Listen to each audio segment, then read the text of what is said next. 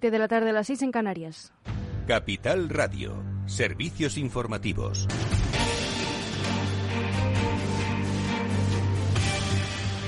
Buenas tardes. La nueva ley del aborto contempla incluir un IVA cero para los artículos de higiene íntima femenina y una baja por dolor menstrual. Informa Ana Sánchez Cuesta. Buenas tardes.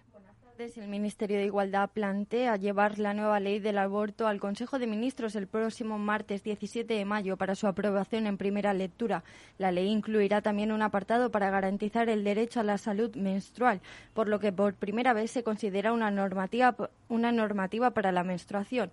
Una de las medidas que se contempla desde el Ministerio de Igualdad es la regulación de un permiso de tres días a la mujer que demuestre, mediante un certificado médico, que padece reglas muy dolorosas e incapacitantes aunque se podrían prorrogar dos días más si se justifica la necesidad mediante otro informe médico específico.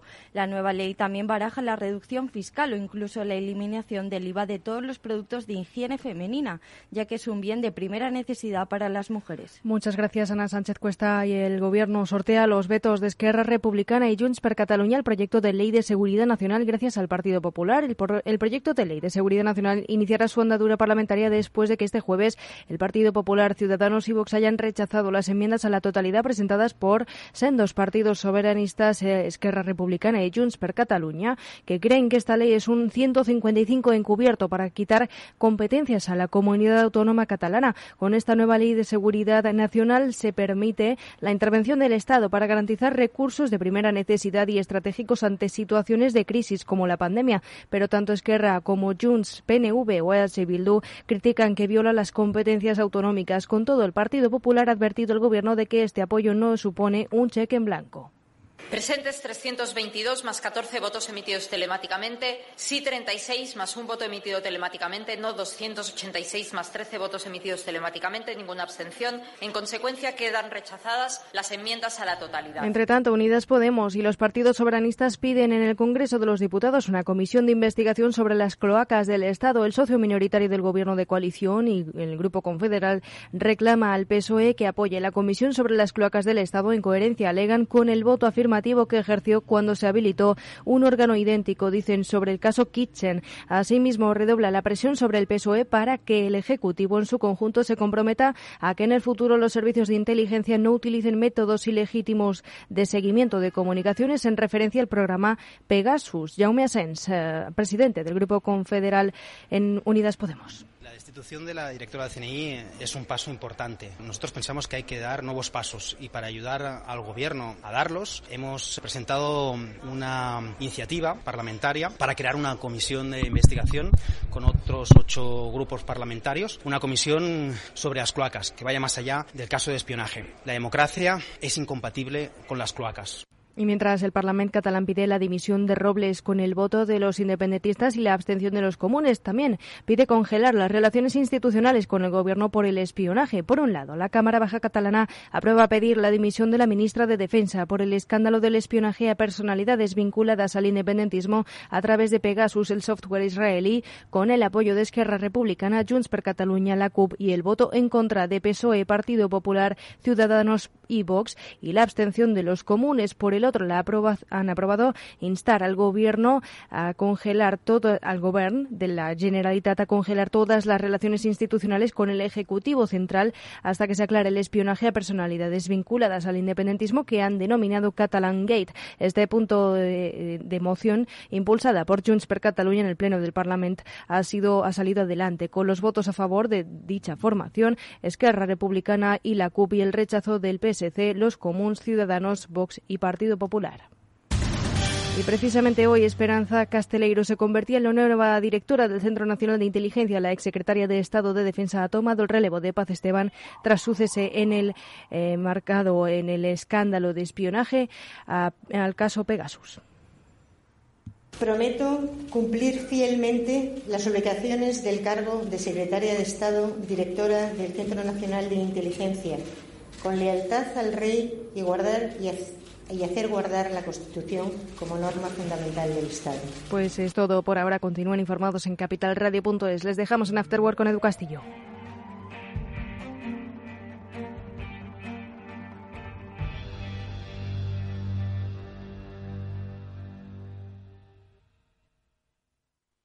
Automatic amplía sus instalaciones ofreciendo un servicio más ágil en el mantenimiento del cambio automático. Automatic Express. Haz el mantenimiento de tu cambio automático con Automatic Express. Pide tu cita en el 91 6 44 44 22 o en automatic.es. Tu mantenimiento del cambio automático en un Express.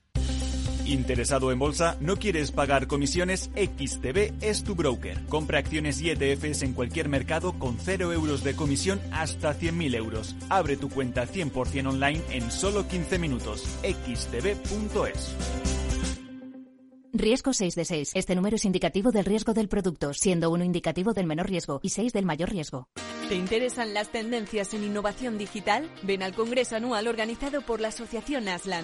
Digitalización es futuro. Más de 125 expositores especializados en ciberseguridad, infraestructuras híbridas, comunicaciones, inteligencia artificial y mucho más te esperan en el Palacio de Congresos de IFEMA del 18 al 19 de mayo. Entrada gratuita en inscripción.aslan.es.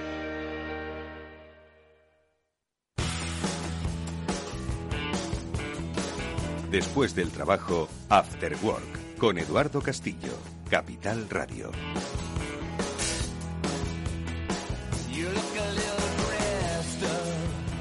Hola amigos, buenas tardes, bienvenidos al After Work que ya comienza en Capital Radio con todos vosotros. Hoy vamos a hablar de, pues, eh, bueno, de muchas cosas, aunque lo vamos a ejemplificar en, en, un acto. Vamos a hablar de sostenibilidad, vamos a hablar de innovación, vamos a hablar de trabajo colaborativo, de cómo las empresas de diferentes sectores, ojo, trabajan de manera conjunta, se potencian unas a otras, pues en el desarrollo precisamente de estos caminos de sostenibilidad e innovación. Lo digo porque enseguida vamos a conocer el trabajo que han desarrollado de manera conjunta en Plast y L'Oreal.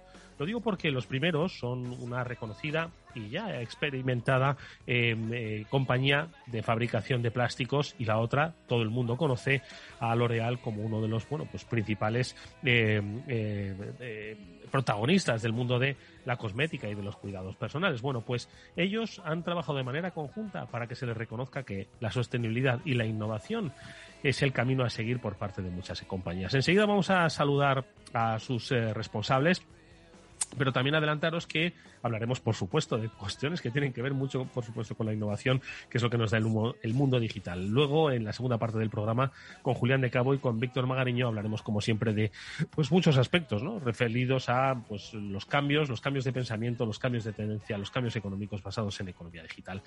De esto, amigos, es de lo que hablaremos en el Afterwork. Ya están nuestras primeras invitadas, las saludamos enseguida.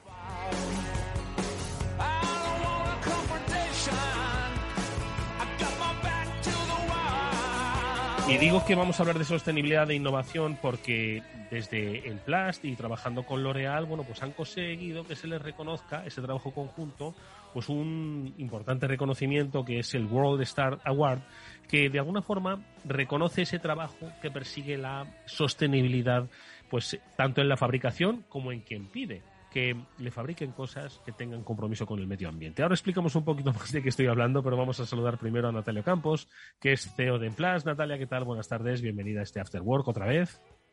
Hola Eduardo, pues feliz de, estar aquí otra vez contigo. Pues eh, gracias Natalia por haber vuelto y también le vamos a dar las gracias a nuestra segunda invitada. Ella es Inés Fernández, es la directora de la fábrica de L'Oreal en Burgos. Inés, ¿qué tal? ¿Cómo estás? Buenas tardes. Hola, buenas tardes, Eduardo. Encantada de estar con vosotros. Bueno, pues vamos a explicar a nuestros oyentes por qué hoy vamos a hablar de sostenibilidad e innovación. Hay que recordar, Natalia, que Emplast es una compañía, lleva cuatro décadas, bueno, pues eh, trabajando en la fabricación de envases de plástico de alta calidad y que ha sido un referente en el sector, sobre todo por su apuesta por el, eh, componente de la sostenibilidad. Trabajar hoy en el mundo del plástico no es eh, fácil. Eh, pero yo creo que con innovación y sostenibilidad pues se pueden conseguir pues esos reconocimientos como el que habéis obtenido trabajando con L'Oreal, ¿no, Natalia?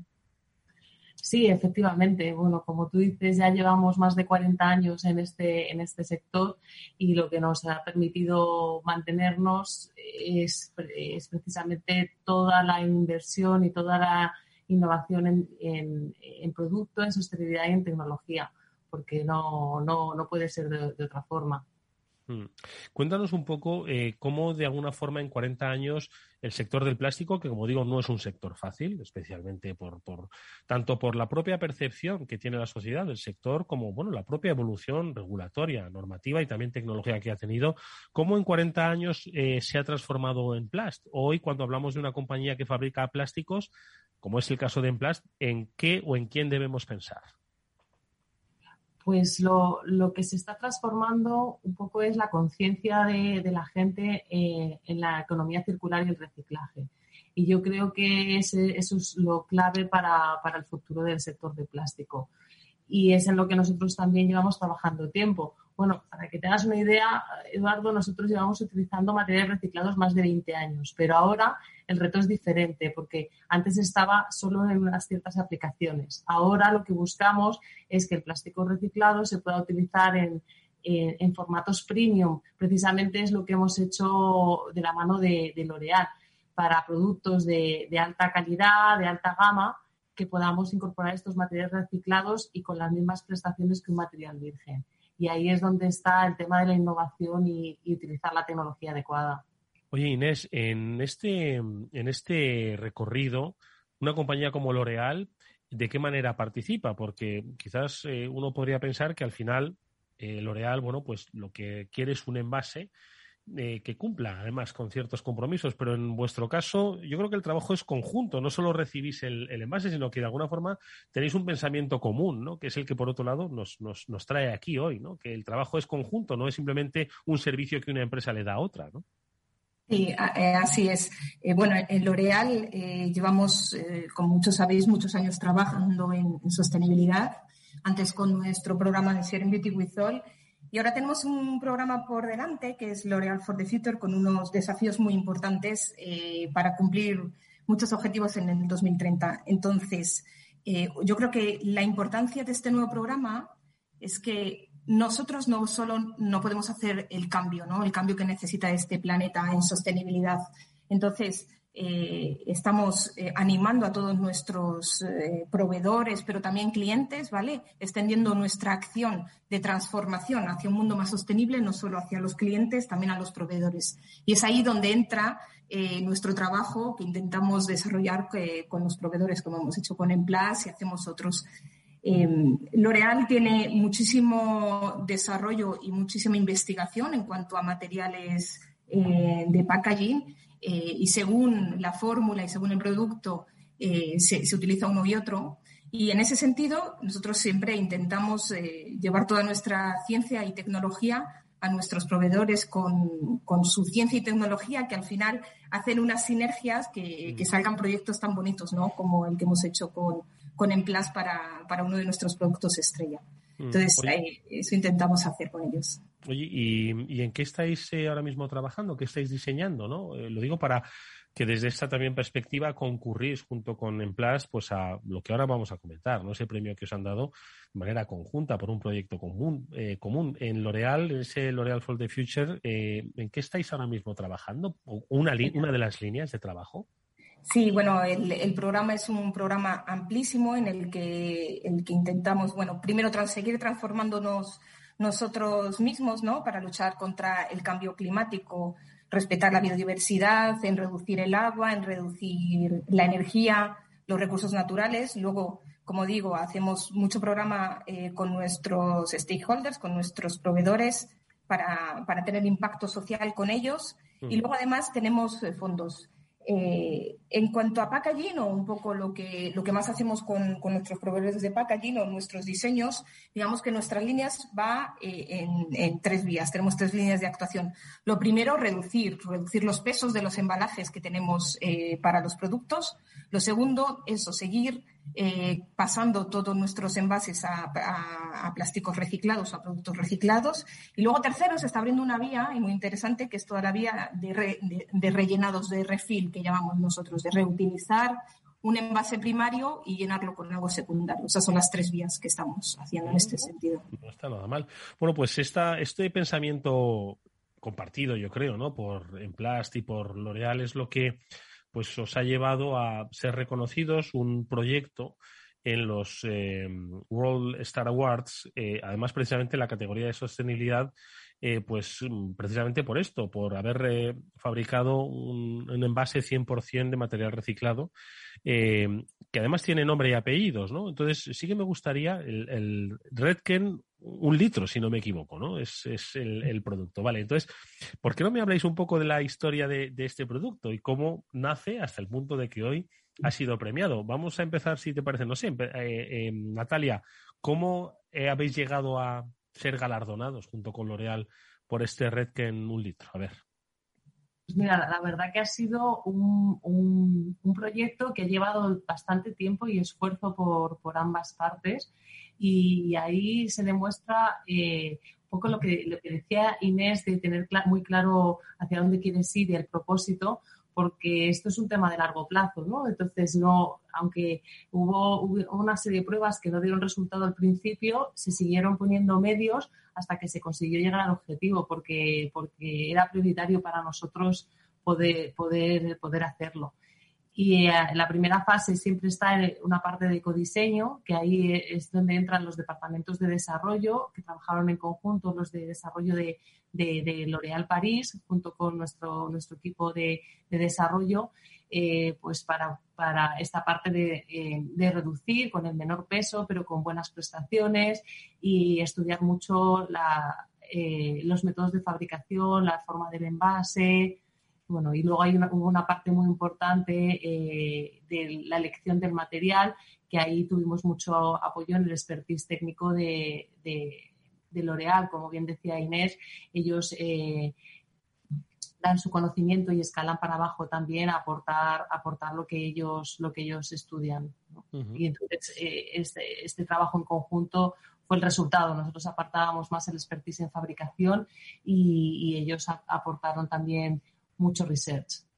Y entonces, Inés, este Redken un litro, ¿cómo nace? Antes nos decías, ¿no? Nos centramos en, entre otras cosas, reducir peso, utilizar plástico reciclado o reciclar de, diferentes usos, ¿no? Entonces, eh, ¿qué significa Redken un litro? Es decir, ¿qué, concepto queríais hacer eh, para que de alguna eh, forma se desarrollase este trabajo? A ver. Sí, bueno, Redken es una marca americana, en realidad, de productos profesionales, porque nosotros en Burgos eh, fabricamos productos profesionales para, para salones de, peluquería. Entonces, es una marca americana que, que estamos trayendo a, a, fabricar y a desarrollar en Europa para el mercado europeo, porque esta marca lleva muchos años funcionando en Estados Unidos. Lo que hemos aprovechado, el, un litro es por el tamaño, porque es un tamaño técnico, que es lo que encontráis en las peluquerías en, el, en la parte técnica del lavado de cabezas. Y, yo creo que lo, lo bonito, porque este proyecto fue porque hemos hecho toda una renovación de la gama Redken, de, esto, de estos eh, champús y acondicionadores, y, y, siempre que hacemos una renovación de gama, eh, ya nos planteamos pasarlo a reciclado. Entonces fue el caso de, este producto cuando hemos hecho la renovación de gama, eh, un producto que nos hacía ya en Plus, pero anteriormente eh, lo hemos renovado a, reciclado y es lo bonito de este proyecto. Mm. ¿Y cómo se produce ese trabajo conjunto? Decía porque hablaba Natalia de que los equipos de ecodesarrollo han trabajado de manera conjunta no es fácil, ¿no? bueno, que le digan a uno si no es fácil trabajar con sus equipos dentro de su propia empresa, ¿no? A veces, tú imagínate trabajar, ¿no? En diferentes empresas. Entonces, ¿cómo habéis conseguido esa sinergia o ese feeling, ¿no? En el que al final, pues, se llega a, la consecución de productos así y que además son reconocidos por, el mercado. Bueno, yo, creo, si, me permites, que al final en Plus y, y, L'Oreal llevamos colaborando juntos muchísimos años y desarrollando productos, con lo cual eh, son equipos que ya se conocen y, que, sobre todo, yo creo que la forma de, que esto salga adelante es tener un objetivo común, que es la sostenibilidad y, avanzar para, para, tener productos más sostenibles. Una vez que el objetivo es común y está claro y fijado para todos, a pesar de las dificultades que dice Natalia, pues eh, se encuentran las vías de trabajar. Y yo creo que nuestro, nuestro equipo de, de packaging de diseño en París en ese sentido tiene muy claro que tenemos que, desarrollar este tipo de producto con nuestros proveedores y, yo creo que es la clave del éxito. ¿Y cuál es, en tu opinión, Natalia, qué otras claves podemos sumar a estas que nos ha, nos ha reflejado Inés para trabajar de manera conjunta y exitosa durante tantos años? Mm, yo creo que es un alineamiento eh, en los distintos momentos, porque date cuenta que, en Plus y L'Oreal llevan trabajando por más de 40 años. Creo que fue uno de los primeros clientes que tuvo, que tuvo en Plus cuando se fundó la compañía. Entonces, eh, evidentemente, en estos 40 años... pues es que eso es muy emocional. decir, o sea, que ¿Quién no, recuerda a sus primeros clientes, ¿no? Los que apostaron por ellos, ¿no? claro, hay mucha historia, ¿no? Cuando en Plasma nace con una máquina, ¿no? Y entonces, mm. pues, imagínate toda la historia que hay detrás de esta, de esta relación y todos los cambios que hemos tenido que sufrir juntos. De cambios organizacionales. Bueno, antes es que a ver, no existía ni el email, ¿no? Que nos comunicábamos por fax, acordémonos. Entonces, eh, todos los métodos de trabajo que se han ido adaptando en, cada una de las fábricas han ido siempre de la mano. Bueno, pues eh, ha habido que cambiar, pero siempre eh, teníamos muy claro que para el éxito teníamos que cambiar juntos y teníamos que, adecuarnos y hay veces que, bueno, pues hay que hacer un esfuerzo de un lado o del otro para que a la larga se, consiga el objetivo. Y lo que te digo, Eduardo, retos en estos 40 años de cambio y de cosas, hemos tenido miles. Y entonces yo creo que es el, alineamiento un poco en los, valores y a dónde, dónde quieres llegar. Hmm. Ser capaz de, adaptarte a eso. Eh, ¿Alguna reflexión, Inés, sobre esto que decía Natalia? No, eh, estoy, estoy totalmente de acuerdo con ella. Al final, es una relación madura en las formas de trabajar también, que, eso siempre ayuda. Como decimos, las culturas de empresa pues se han encontrado, que es importante también, y las formas de trabajar, eh, y, ese alineamiento y, objetivo común, sobre todo. Es verdad que desde, desde aquí, desde Burgos, tenemos más de 400 proveedores locales, o sea, apostamos bastante por, la economía eh, nacional para mm. tener un, impacto también eh, sostenible, digamos, en tanto en transporte para no, para no tener mucho transporte y también para tener impacto social y económico en el país. Y, por eso también mantenemos eh, muy buenas relaciones con, los proveedores aquí. Mm. Sí, estáis bueno, pues marcando las pautas de una forma de trabajar y de pensar en dirección a ese compromiso de la Agenda 2030, ¿no? Quedan en realidad ocho años, pero estos van a pasar volando, ¿no? Y, pero son pequeños, eh, pequeñas muescas que se van poniendo en el camino, entiendo, de un camino que todavía sigue siendo largo y que tiene muchos retos por delante, ¿no? Entonces, en este sentido, os quería preguntar, Natalia e Inés, ¿cuáles son esos próximos pasos que vais a dar de manera conjunta para seguir pues transformando, ¿no? Eh, transformando las, eh, la idea del sector, que todavía tiene mucho que transformar, ¿no? sobre todo, eh, pues un poco romper los, los, paradigmas que hasta ahora había. Entonces, ¿cuál es un poco ese siguiente paso y el siguiente y el siguiente que vais a hacer, Natalia? Pues al final, mm, sinceramente, es seguir trabajando, como siempre, en, en tecnología y en innovación, porque al final tenemos un entorno tan cambiante que, hay que estar eh, muy ágil para, adaptarse a los cambios y a, lo que nos pueda dar la, tecnología.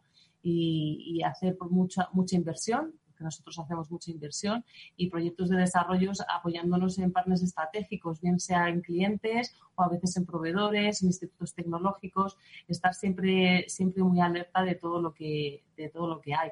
Y con desarrollos de nuevos materiales y siempre intentando intentando dar una solución sostenible. Porque yo te digo una cosa, que, la verdad que creo que estar en este sector eh, pues nos, da la oportunidad de, dar soluciones, ¿no? somos parte de la solución y yo soy una, estoy totalmente convencida de que la solución del planeta es la economía circular. Bueno, evidentemente primero reducir, pero hay cosas que no se podrán reducir y la economía circular es importante y para eso Incluso el plástico es una solución sostenible muchas veces, pero si la sociedad no recicla, estamos muertos. Entonces, eso es una responsabilidad que, que digamos, muy, muy dentro. Hmm. ¿Y en próximos pasos en esa dirección, en esa Agenda 2030?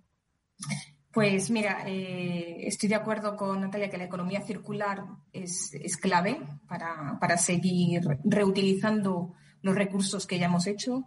En ese sentido, nosotros estamos iniciando proyectos de, economía circular internamente, por ejemplo, Eh, tenemos colaboraciones para que nos fabriquen nuestros propios palés de plástico con, con residuos plásticos, eh, con lo cual sí que metemos en circulación todos esos plásticos que hemos utilizado, si nos pueden reciclar, o las paletas que son con lo que los peluqueros tiñen. Tenemos proyectos para, para continuar eh, para continuar la economía circular.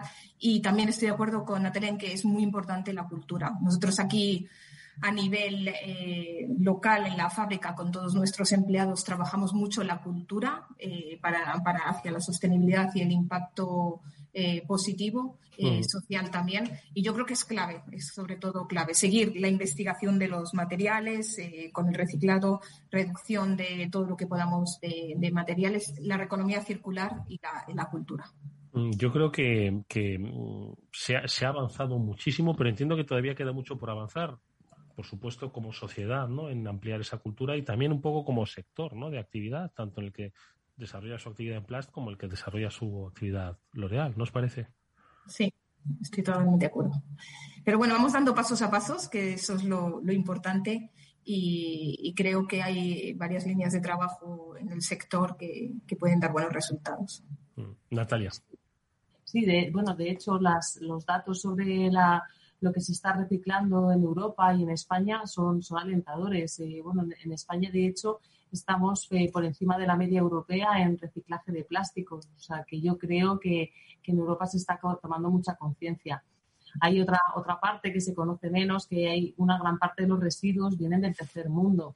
Entonces ahí es un tema complicado y, y que deberemos ejercer nuestra responsabilidad si nos queremos llamar el primer mundo, ¿no? De, ayudar a estos, países a que, a que también puedan, puedan reciclar, porque reciclar requiere pues el contenedor amarillo, requiere una, una serie de, medios de recogida que, ellos no tienen. Y realmente el problema ahora mismo de los residuos está más en este tipo de países más que en Europa.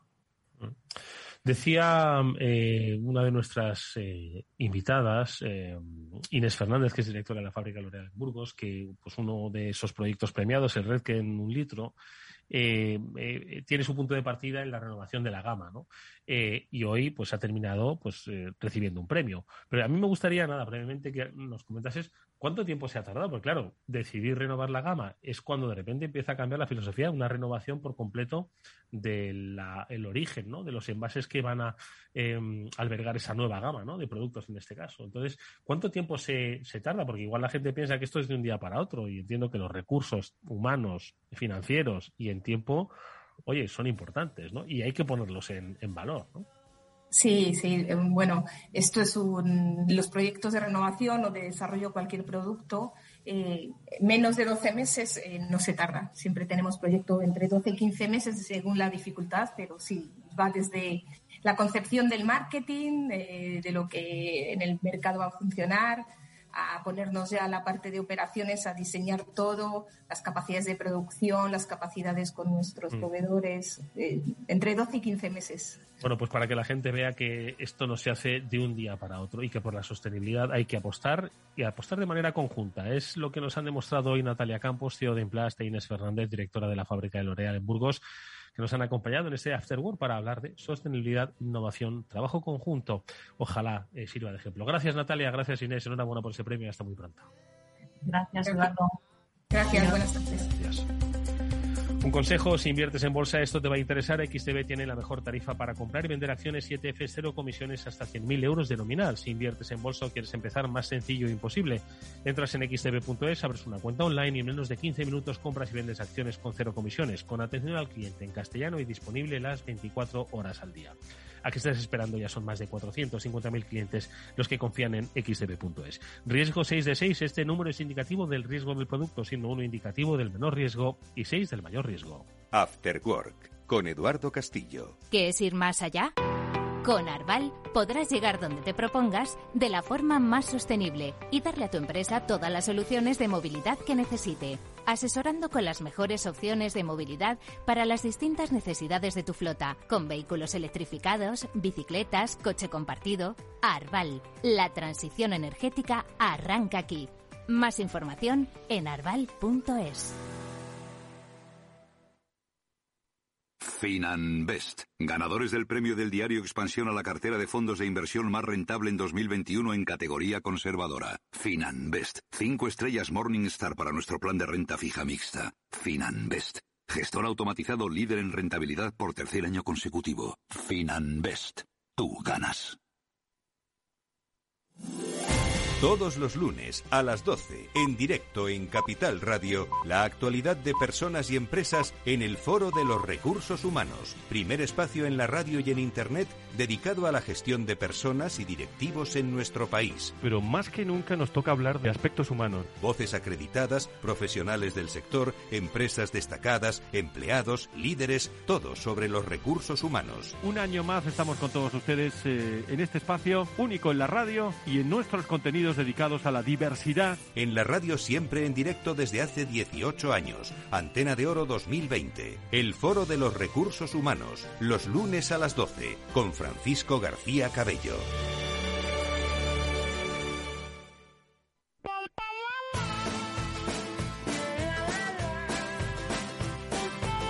Eduardo Castillo en Capital Radio. After Work.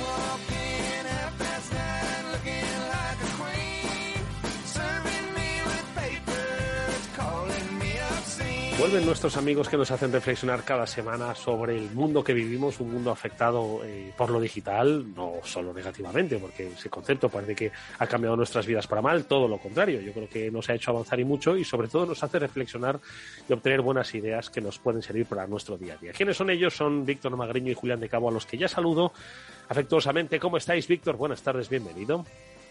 Hola Eduardo, Julián y audiencia, pues eh, aquí un jueves más eh, a tope con las pilas y encantado de compartir este rato con, con, todos. Gracias como siempre Víctor. Julián de Cabo, ¿qué tal? Muy buenas tardes.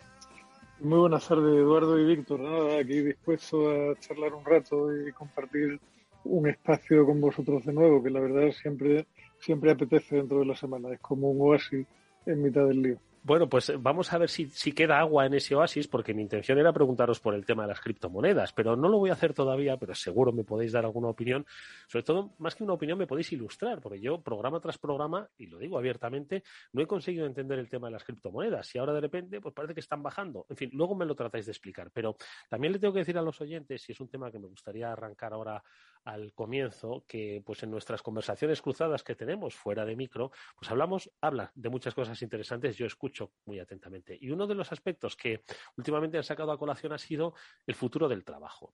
Hacia dónde evolucionan, ya no generacionalmente, sino el futuro del trabajo. Y no estoy hablando de lo de la gran dimisión, ¿vale? Que ya lo hablamos en su día, sino ¿Cuál es la perspectiva que ahora mismo pues, eh, deberíamos tener en este mundo tan cambiante, donde hay empresas que van, vienen, empresas que crecen, suben, donde nuestro conocimiento lo ponemos pues, al servicio de buenas ideas? Y sí que me gustaría pues, que hicieseis alguna reflexión sobre el futuro del trabajo ¿no? y sobre esos entornos donde muchos quizás estamos pensando en jubilarnos y por otro lado no sabemos si realmente la jubilación vamos a llegar a ella y en qué condiciones. ¿no? Entonces os pedía una primera reflexión sobre el momento que vivimos, no sé si basado en vuestra propia experiencia o vuestra propios deseos, pero ¿por dónde creéis que debemos analizar ese concepto amplio, por otro lado, que es el de el futuro del trabajo? A ver, Julián. Pues, a ver, yo me, pilla completamente sensible el tema, Eduardo, porque justo mi hija pequeña está terminando la carrera esta semana y ya le han ofrecido incorporarse con contrato, con, o sea, sin prácticas ni puñetas, contrato indefinido, con un, un puesto razonable y tal y me hace pensar en, algo de lo que hemos hablado junto con otra cosa que escuché anoche en otra en otra emisora de radio, no, no en esta ocasión no en Capital, sino en otra emisora. No, no somos exclusivos, no pasa nada. No, no, no, no pero que, que, hablaban precisamente de cómo era asombroso que en un país como España, con el nivel de paro que tenemos, había profesiones donde faltaba muchísima gente y donde se estaba buscando gente por debajo de las piedras y con sueldos bastante inflacionarios incluso salía alguna, alguna escuela de formación profesional que tenía hasta seis ofertas por cada uno de los candidatos que mm. ponía en la calle cada año, lo cual resulta asombroso. ¿no? Y, me lleva un poco a algo de lo que hemos hablado en alguna ocasión, Eduardo, que, creo que lo comentábamos con Víctor hace, no, no, me acuerdo exactamente si fue aquí o fue en una conversación entre nosotros, de cómo se está produciendo una, una enorme estafa social en torno a la formación. ¿no? sea, supuestamente gastamos muchísimo dinero en formación, si lo medimos en términos de Producto Interior Bruto y de presupuestos generales, etcétera, etcétera, pero está sucediendo que la mayoría de la gente que sale sale de universidades de muy poca calidad, con unos planes de formación muy anticuados y tienen muy complicado incorporarse al mercado del trabajo. Mientras que la gente, y eso está además, hay estudios que afirman que es así, o sea que, que al final la gente que se forma en sitios buenos donde hay red de contactos como Dios manda, profesores como Dios manda, compañeros como Dios manda, etcétera, etcétera, tienen normalmente carreras profesionales mucho más largas, mucho más tranquilas y mucho más fructíferas porque se están formando en otras cosas que hoy no se hacen en la universidad pública. Nos estamos gastando muchísimo dinero de los presupuestos generales del Estado en mantener muchas pequeñas universidades de tercera, cuarta o quinta división, de la que salen cada año montañas de, de licenciados que van a tener muy difícil incorporarse al mundo del trabajo. Y sin embargo, faltan personas cualificadas en temas que no se explican en la universidad convencional y que cuando aparecen en, unas, en un proceso de selección de las empresas arrasan. También, sin palabra de honor, nada más lejos de mi intención que presumir ni nada por el estilo, pero eh, para mi hija ha sido su primer, su primer proceso de selección y le han hecho oferta. Y era un proceso de selección para un tema de marketing digital donde se supone que hay razonablemente bastante gente formada. una, una prueba, una contratación. Y tenía otros dos o tres abiertos, lo que pasa es que esta empresa en concreto le apetecía. Y por el otro lado, tengo otros sobrinos que se han formado en universidad pública y que están los pobres que se cortan las venas porque no tienen perspectiva ninguna. Con lo cual, algo estamos haciendo muy mal, Eduardo. Víctor. Bueno, Eduardo, pues has traído un tema a colación muy, muy interesante, muy controvertido, eh, que es el tema del futuro del trabajo, ¿no? Que yo creo que ahora en, multitud de tertulias y, no tertulias y, saraos y tal, pues está siendo tocado, ¿no? Em, yo creo que nadie tiene, nadie tiene la, varita mágica. Yo creo que en esos temas tan controvertidos, a mí me gusta siempre ir un poco a posiciones de máximos. Eh, ¿Qué quiero decir? Eh, pues cosas que seguro que van a pasar y cosas que seguro que no van a pasar. y luego a partir de ahí ya vamos a, una escala de grises, ¿no? Y sobre todo lo, de siempre cuando, cuando jugamos a ser gurús, hay que ponerle fechas y, tiempos a los temas. claro, no es lo mismo. No, todos vamos a un mundo de inteligencia artificial. Bueno, ya, pero ¿cuándo, cómo, en qué cosas y en qué momento y tal? Porque ahí la, la amiga está en, en, no me digas el qué, dime cuándo. Entonces, ¿qué no va a pasar? Pues bueno, yo creo que claramente eh, Eduardo, Julián y gente de esta generación de maduritos digitales, claramente no vamos a el mundo que hemos vivido nosotros del 9 to 5, del 9 a 5, de estar sentados en una silla y tal. Eso eh, yo creo que lo tenemos todos, o prácticamente todos, bastante claro, salvo que seas un funcionario de toda la vida y tal. Eh, yo quiero pensar, quiero pensar que incluso eso cambiará. Hubo un momento en la historia reciente económica de este país donde eso se empezó a cuestionar, que fue cuando la gran crisis, pero rápidamente se nos olvidó. Eh, yo tengo un amigo que, es, eh, que ha opositado muchos años y digo, eh, Jorge, digo, en algún momento tú y yo viviremos para ver el fin de la función pública. Y dijo, no, no, no, pero la seguridad jurídica y tal. Bueno, bueno, bueno, pues no sé si viviremos, yo espero que sí, ¿no? Porque esto es este tipo de cosas y, ya, ya, estamos viendo que, incluso para eso hay cuatro candidatos para cada posición pública tal cual. Yo creo que eso no, no, no, se sostiene y en algún momento nos tendremos que dar cuenta. Pero bueno, volviendo al tema. Eh, yo creo que del 9 a 5 esto ya se acabó.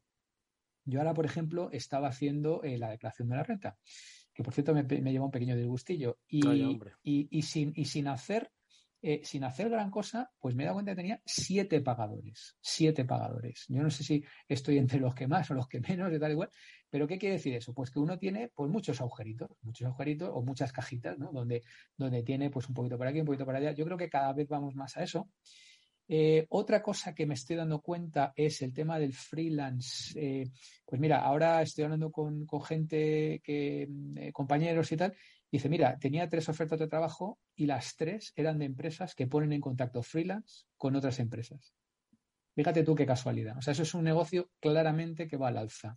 El freelanceo, eh, que viene del, inglés lanza libre, que viene de, los famosos medievales que ponían su lanza al servicio del mejor postor, ¿no? Por si alguien no lo sabía. Bueno, mira qué interesante. ¿eh? Sí, pues eso del freelance, la, lanza libre. Entonces, claramente, yo creo que vamos a, a claramente más de un pagador creo que claramente vamos a, un trabajo híbrido, eh, medio presencial, medio, medio físico. Eh, yo creo que también estamos de acuerdo en lo que no va a pasar, es decir, todos para casa y aquí que no aparezca nadie. Eh, algún ejemplo hay de eso, por ejemplo, Twitter. Veremos a ver si bajo la nueva batuta esto cambia o sigue igual o no. Pero yo creo que hay una cierta inteligencia colectiva que se genera cuando estás eh, en contacto físico y emocional o psicológico con, tus compañeros. He oído por ahí ya eh, algunas eh, empresas, incluso algoritmos, que están de alguna manera ayudando a las empresas a programar cuándo hay que ir, con qué frecuencia hay que ir, cuánto tiempo hay que estar juntos. A fijaros, ¿no? Hay, hay, gente que ya empieza a buscar a hacer negocio de esto, ¿no? Es decir, está claro que ni todo ni tan calvo, es decir, ni, ni todos en casa ni todos en la oficina de 9 a 5. Pero ¿dónde está el balance? Bueno, pues ahí está. Eh, probablemente alguno que ya está haciendo negocio decir, pero mira, resulta que el momento clave es, no sé, los lunes a 10 o tal, o los viernes, y entonces hay que estar media hora porque ese es el momento de mayor creatividad colectiva, no sé qué, no, no lo sé, ¿no? Pero hay gente que por ahí va, va, a hacer probablemente bastante, bastante dinero y bastante interés. Entonces esas son un poco mis reflexiones y luego ya si queréis entramos a, esto que Julián ha empezado a, tocar, que es el tema de, la formación y todo esto que también me resulta muy interesante y obviamente pues también tengo cosas que decir ahí. La verdad es que es muy... Tenía un, Perdona, Julián, un, apunte, Eduardo, con, relación a la función pública, porque como duermo con ella, es una, es una cosa que me, me queda cercana y donde tengo una opinión que quizá no sea la más popular del mundo, pero creo que tiene que tiene algún fundamento. ¿no? Yo creo que el, problema que tenemos con, el, con la imagen mental del funcionario que todo el mundo lleva en la cabeza viene de la confusión horrorosa que empieza a haber en Europa ahora entre el Estado y el gobierno, que son cosas completamente distintas. Hay que recordar que el, el, hecho de que surgieran funcionarios se hizo inicialmente con, con personas de muy alto nivel que entraban después de haber tenido que pegarse una paliza gorda para formarse convenientemente para evitar que se produjeran vacíos de poder y desviaciones de poder a manos de los políticos que cambiaban cada X tiempo. Eran, eran personas que estaban para dar una estabilidad a la función pública que, que recoge temas que son esenciales para la comunidad y que no pueden quedar al libre albedrío de cualquiera que llegue para pasar cuatro años y piense que puede hacer lo que le sale de las narices sin más. Lo que pasa es que hemos pervertido ese concepto de una élite de gente independiente, no tocable y no removible por el poder político, que está ahí en garantía de los derechos de todos nosotros, y lo hemos extendido a los BDL, los jefes de negocio, a gente que no tiene ningún sentido que tengan esa, esa protección especial porque simplemente su aportación es perfectamente sustituible por personal que no sea parte de la función pública. ¿no? O sea que, como, como tantas otras cosas, hemos prostituido el concepto de función pública, el de separación de poderes y mil historias más. ¿no? Lo digo porque si mi mujer escucha el programa y no me oye protestar, creo que duermo en el sofá durante un par de, temporadas. Sí, pero Julián, permíteme que o sea, yo es que voy a decir algo también, tú dices que impopular, pero igual esto es popular. Yo necesito que alguien me explique por qué un médico tiene que ser funcionario o por qué un profesor tiene que ser funcionario para toda la vida. Una cosa es que esté, por supuesto, pagado por el Estado. Faltaría más, ¿vale? Como bien necesario y tal. Pero otra cosa es que tenga que ser funcionario. Y tú, bueno, tú lo has extendido a los BDLs y tal, en fin, personal administrativo de todo tipo, etcétera, etcétera, ¿no? Entonces, eh, yo eso es algo que a mí se me escapa, pero, pero bueno, que abrimos. ¿Refieres a por qué tiene que cobrar un sueldo de por vida del Estado? No, eh, con, un estatuto de funcionariado total, efectivamente. O sea, yo soy profesor en varios lugares y, seguiré siendo profesor en la medida en que los alumnos me evalúen positivamente. Eh, ya sé que esto suena un poco así, pero, ¿sabes? Y, bueno, eh, eh, quiero decir, no, quiero abrir una lata porque esta lata eh, daría para, para, un programa. Efectivamente, e-, es un melón complejo porque, por ejemplo, en una universidad pública, desde mi punto de vista, sí que tiene sentido que, que un catedrático sea funcionario porque es importante que tenga verdadera libertad de cátedra, la pueda ejercer y el rector de turno no lo pueda quitar de en medio porque no esté de acuerdo con su línea de pensamiento. ¿no? Lo que pasa es que hemos convertido a la universidad en un pesebre político de, de determinado signo en cada lugar con lo cual, en fin, el, el, problema es que hemos pervertido completamente. Lo peor que hemos hecho ha sido romper la separación de poderes y a partir de ahí vamos todos de culo. Y el, y el mejor dato que demuestra lo que digo, querido, es que en una sola cosa se han puesto de acuerdo todos los gobiernos que hemos tenido en España desde el final de la dictadura y es en no dar más presupuesto a la justicia porque mira que si hacen aquello para los que lo hemos puesto ahí. O sea, ¿te imaginas que los jueces tuvieran capacidad de investigar, capacidad de resolver y capacidad de meter la trena al montón de chorizos que tenemos, mejor que no tengan posibilidad de hacerlo. Y por eso ni el PP, ni el PSOE, ni el que venga va a incrementar jamás el presupuesto de justicia, porque son peligrosos y lo que hay que hacer es intervenir al Poder Judicial y repartirse los puestos de gobierno de los jueces, vaya a ser que nos la lían. Pero, Julián, pero eh, eso que has dicho, que, que, efectivamente dicho así queda bien la, libertad de cátedra y que el rector no lo puede remover y tal, pero realmente tú sabes, porque estás en, el gremio y yo también, porque he estado ahí eh, y sí, sigo estando, eh, a qué dedica un profesor, es funcionario, su tiempo, ¿vale? Que ya sabemos quién da las clases y ya sabemos a qué dedica su tiempo. rollo de investigativo, rollo de tal, facturo por aquí, facturo por allá y luego el 20% se lo lleva a la universidad. O sea, es decir, esa y, tampoco quiero generalizar, pero yo creo que ya son muchos años ahí en el gremio y, creo que sabemos de, qué va la, vaina, ¿sabes? Entonces, eh, bueno, eh, esto que dices tú, que efectivamente estoy de acuerdo, pero también hay que cogerlo en la realidad factual.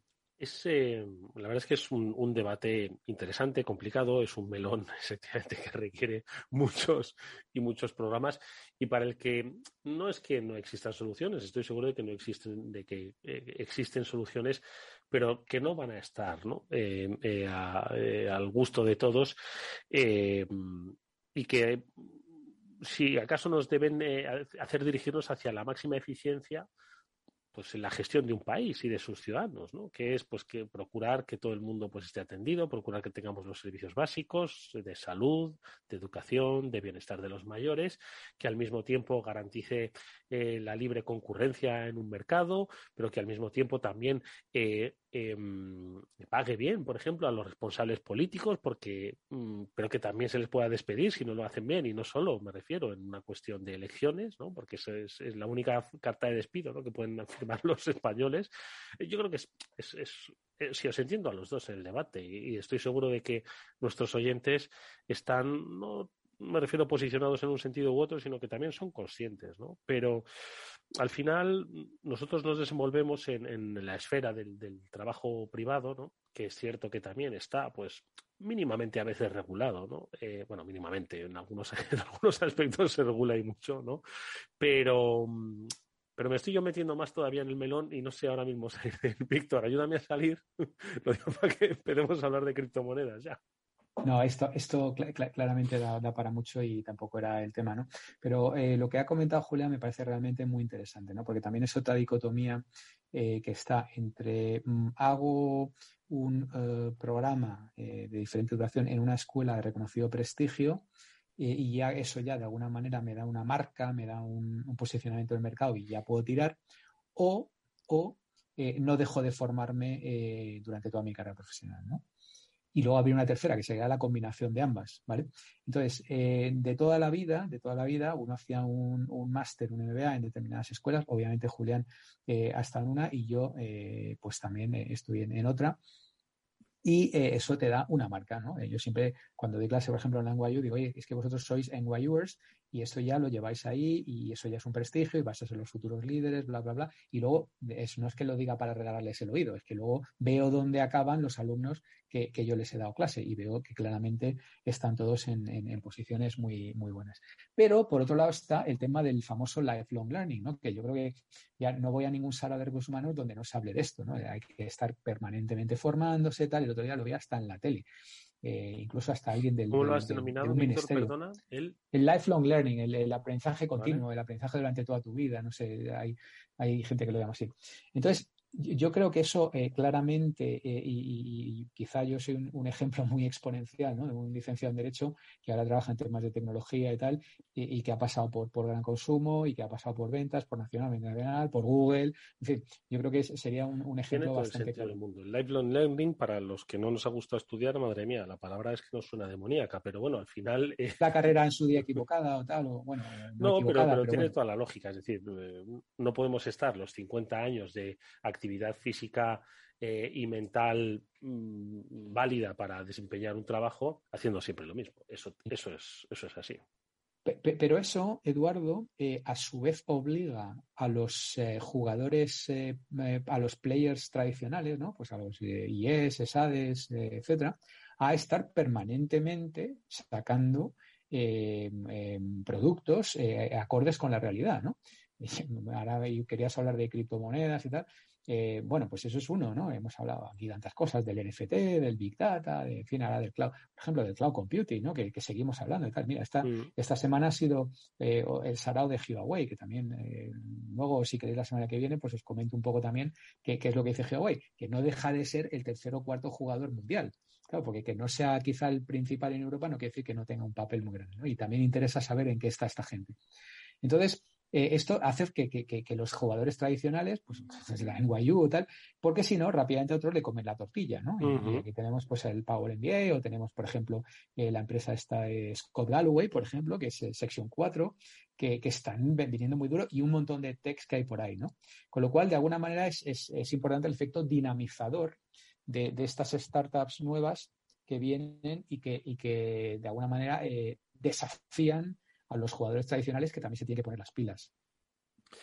Bueno, pues eh, vamos, si os parece, a cerrar el melón ya. Eh, seguiremos hablando. Esto me pasa a mí por hablar de, del futuro del empleo y las posiciones que en, un país, pues, del viejo continente como es España y con esa tradición eh, laboral enquistada, bueno, pues no, no, olvidemos, ¿no? Cuál es el dinamismo que tiene nuestro mercado de trabajo y eso, bueno, pues es posiblemente el principal problema para eh, poder avanzar ¿no? en estos grandes retos que planteabais. Pero ya lo mencionaba Víctor y efectivamente, yo no sé si el tema de las criptomonedas, que lo hemos tocado aquí, pero un poquito así por encima. ¿no? Es, cierto que hemos hablado de los NFTs y tal, pero yo es que, ¿qué os parece el tema este de las cripto y, la pasión que hay ahora mismo pues, por, este, por este bingo? Porque vamos, es un bingo eh, prácticamente. Julián. A ver, es una, más que un bingo, es una lotería, Eduardo, porque es peor que un bingo. Pero las cripto al final no dejan de ser una parte de, uno de los cinco grandes atractores que hay ahora mismo. O sea, sabéis, supongo que, conocéis la teoría del caos, que se aplica cada vez más a gestión y, donde nace el concepto del atractor, ¿no? que simplificado mucho, mucho, mucho, aunque esto tiene que ver eh, en realidad con fractales y con historias por el estilo. los atractores son, digamos, puntos contra los que tú no puedes enfrentarte porque te vas a dar una bofetada brutal. Y hoy se considera que hay como cinco grandes atractores. ¿no? Por un lado estarían los espacios hiperpersonales, por otro las megatendencias tecnológicas, una de las cuales sería esta historia de las cripto y el blockchain y tal. Otro es la Agenda 2030, que también está marcando muchísimo. Otros son los modelos de negocio calentitos y otro todo el tema de la personalización y la, y la customer centricity, por llamarlo de alguna manera. ¿no? Entonces, estamos hablando de eso ahora y seguiremos hablando mucho tiempo porque son una de las grandes fuerzas que están modelando los negocios tal y como los conocemos. Y el tema está en que cualquier negocio que intente ir frente a un gran atractor probablemente se va a dar una bofetada descomunal, ¿no? Y cualquier negocio que se apoye bien en esos grandes atractores probablemente va a tener muchas más posibilidades de perdurar. Tema de cripto, pues un tema, o sea, las criptomonedas son un caso de uso específico de una tecnología enorme que es blockchain en realidad. Y blockchain es algo que, nos va a marcar mucho el futuro y que hay quien define como, como una solución magnífica para un problema que todavía no existe, que es posible que tenga, tenga parte de eso. ¿no? Blockchain es una familia de tecnologías que van a estar presentes muchísimo tiempo que empiezan a hacerse muy visibles de momento en nichos concretos y que han sido un poco el, el back office técnico de las criptomonedas. Que las criptomonedas son eh, el, enésimo, el enésimo lugar donde la gente más ambiciosa asume riesgos desmedidos con tal de hacerse muy rica, muy rica, muy rica.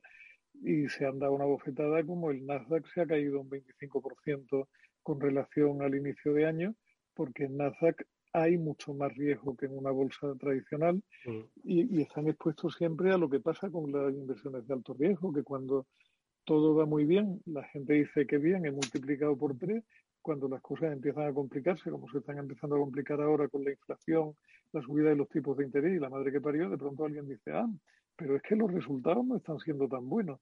Y entonces empiezan a pedir resultados y a bajar la cotización.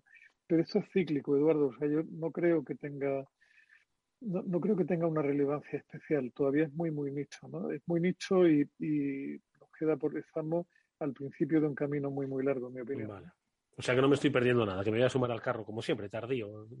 Pasado mañana os diré, oye, que me compro una criptomoneda. A ver, Víctor.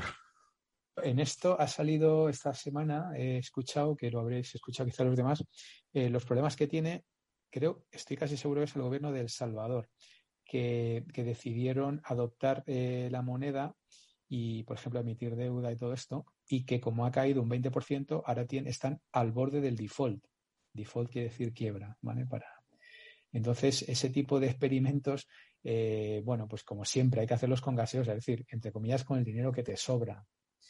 Por ejemplo, yo ayer comía con el galán Hugo Arevalo y me decía, es que hace dos años y medio decidí meter una suma considerable de su dinero personal eh, en, uh, en cryptocurrency, ¿no? En, blockchain. Y claro, obviamente, pues ha ganado una suma de dinero pues más considerable. Pero claro, es que es un tío pues que, que no tiene ningún problema, ¿sabes? Es como digo yo, un hombre libre, ¿no? Que puede hacer y decir lo que le dé la gana, ¿no? Pero eh, cuidado, cuidado con jugar con las cosas del comer cuando, cuando te metes a un, todo un gobierno a, especular con esto. ¿no? Yo creo que todavía, bueno, ya, y ahora también, seguro que lo habéis oído, ¿no? Todas estas sectas de, de que incitan a meterse a la gente en esto y tal, y que las han tenido que, que cortar y tal. Se habla también, hemos hablado un montón de veces, de los NFTs, que no deja de ser una aplicación también de esta tecnología que ha comentado Julián de blockchain. Eh, que, mm, eh, pueda haber una parte de consolidación, una parte de maduración. La gente que realmente invirtió en esto eh, les gusta, les gusta cada consolidación y les gusta que no haya esos, esos saltos tan, tan potentes. Y, bueno, yo creo que por otro lado están también intentando que esto no sea tan contaminante, o sea, hay una corriente ahí muy fuerte. El otro día escuchaba también a mi, a mi amigo Miguel Ángel, eh, que es el presidente de Alastria, que también, eh, por cierto, creo que está, habló en, este, en esta emisora, en otro programa, que decía que hay un montón de proyectos ahora que van a ser financiados de, con blockchain para, para tal. Bueno, yo creo que sí, si es en manos de gente seria, en manos de gente que realmente conoce la tecnología y que, y que tiene valores y tal, yo creo que están bien empleados, pero cuidado con, con, con meterse con las cosas del comercio. Oye, pues ¿qué os parece? Porque se nos acaba el tiempo, amigos, pero ¿qué os parece que retomemos para nuestro próximo programa eh, un repaso sobre cómo los has llamado, eh, Julián, que se me ha, no lo he anotado, los, ¿cómo eran los marcadores? ¿no? Los, grandes atractores. Los atractores. puedo incluso invitar a Javier G. Recuenco, que es una absoluta máquina de combate en esas cosas, y si lo puedo liar para que esté en el próximo programa, puedes disfrutar con él, porque de esto sabe.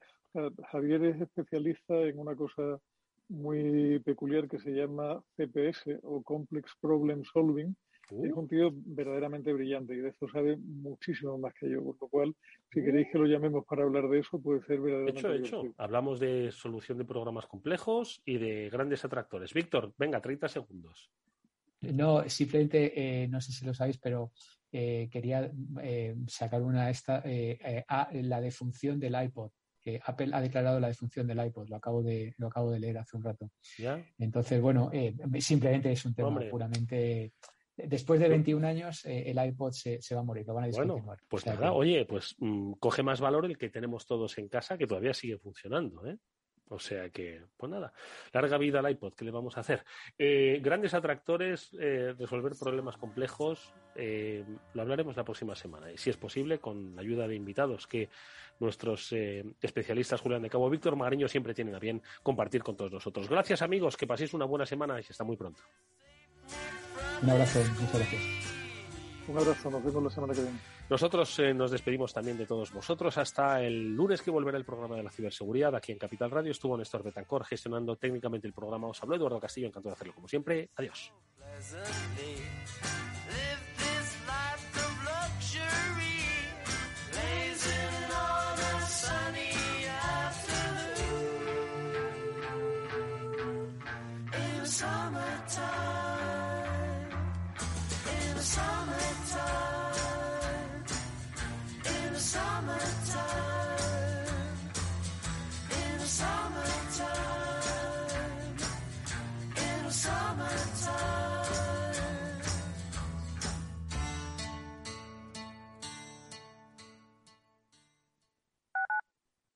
Capital Radio Madrid 103.2. Nueva frecuencia, nuevo sonido. Esto te estás perdiendo si no escuchas a Rocío Arbiza en Mercado Abierto. Rubén García Páez, director general en Iberia y Latam de Columbia Threadneedle Yo creo que la tecnología es de todos los sectores quizás el sector por excelencia más estratégico, ¿no? que está presente, lo hemos visto en la evolución de otros sectores. Con lo cual, eh, creemos que en cualquier planificación financiera de largo plazo, insisto, de largo plazo, la tecnología tiene que estar muy presente. ¿no? Eh, ¿Qué ha ocurrido? Que en los últimos años la tecnología, sobre todo las grandes compañías, las fans, las cuatro o cinco grandes, han acaparado, digamos, el crecimiento, pero la tecnología va más allá. Mercado Abierto con Rocío Arbiza.